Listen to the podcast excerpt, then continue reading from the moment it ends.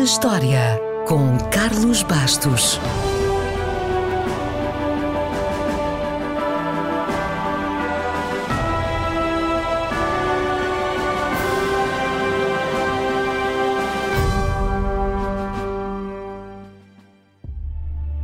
No dia 30 de março de 1867, foi feito um dos melhores negócios de sempre da história da humanidade. Um território 15 vezes maior que Portugal foi vendido por um valor inferior ao passe de João Félix.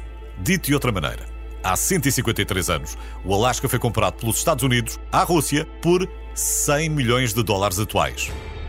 Foi um bom negócio para os americanos e um mau negócio para os russos? Bem, os negócios dependem sempre das circunstâncias. Quando os russos completaram a sua expansão, através da Sibéria, atravessaram o Estreito de Bering e estabeleceram-se no norte do continente americano. Esse território, estabelecido pela primeira vez no início do século XVII, ficou conhecido como Alasca.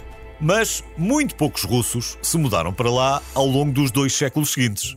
Ora, em meados do século XIX, a Rússia, que continuava com pretensões expansionistas, foi derrotada na Guerra da Crimeia por uma coligação liderada pela Grã-Bretanha e pela França.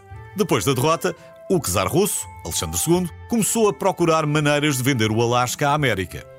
Por três razões principais. Primeiro, porque precisava de dinheiro. Segundo, porque os russos não se mudavam mesmo para lá. E terceiro, mas não menos importante, porque o território seria impossível de defender se a Grã-Bretanha decidisse atacá-lo.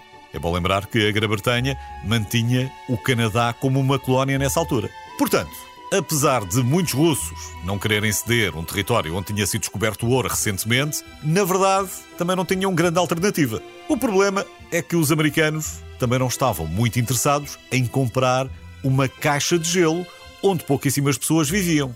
Hoje não diríamos caixa de gelo, diríamos congelador.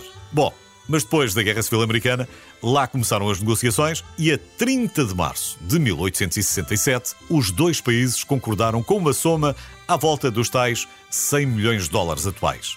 Uma pechincha? Talvez, mas o Alasca permaneceu escassamente povoado até à corrida ao ouro, no final do século XIX. Mesmo hoje, tem apenas 700 mil habitantes e só seria admitido como Estado da União em 1959.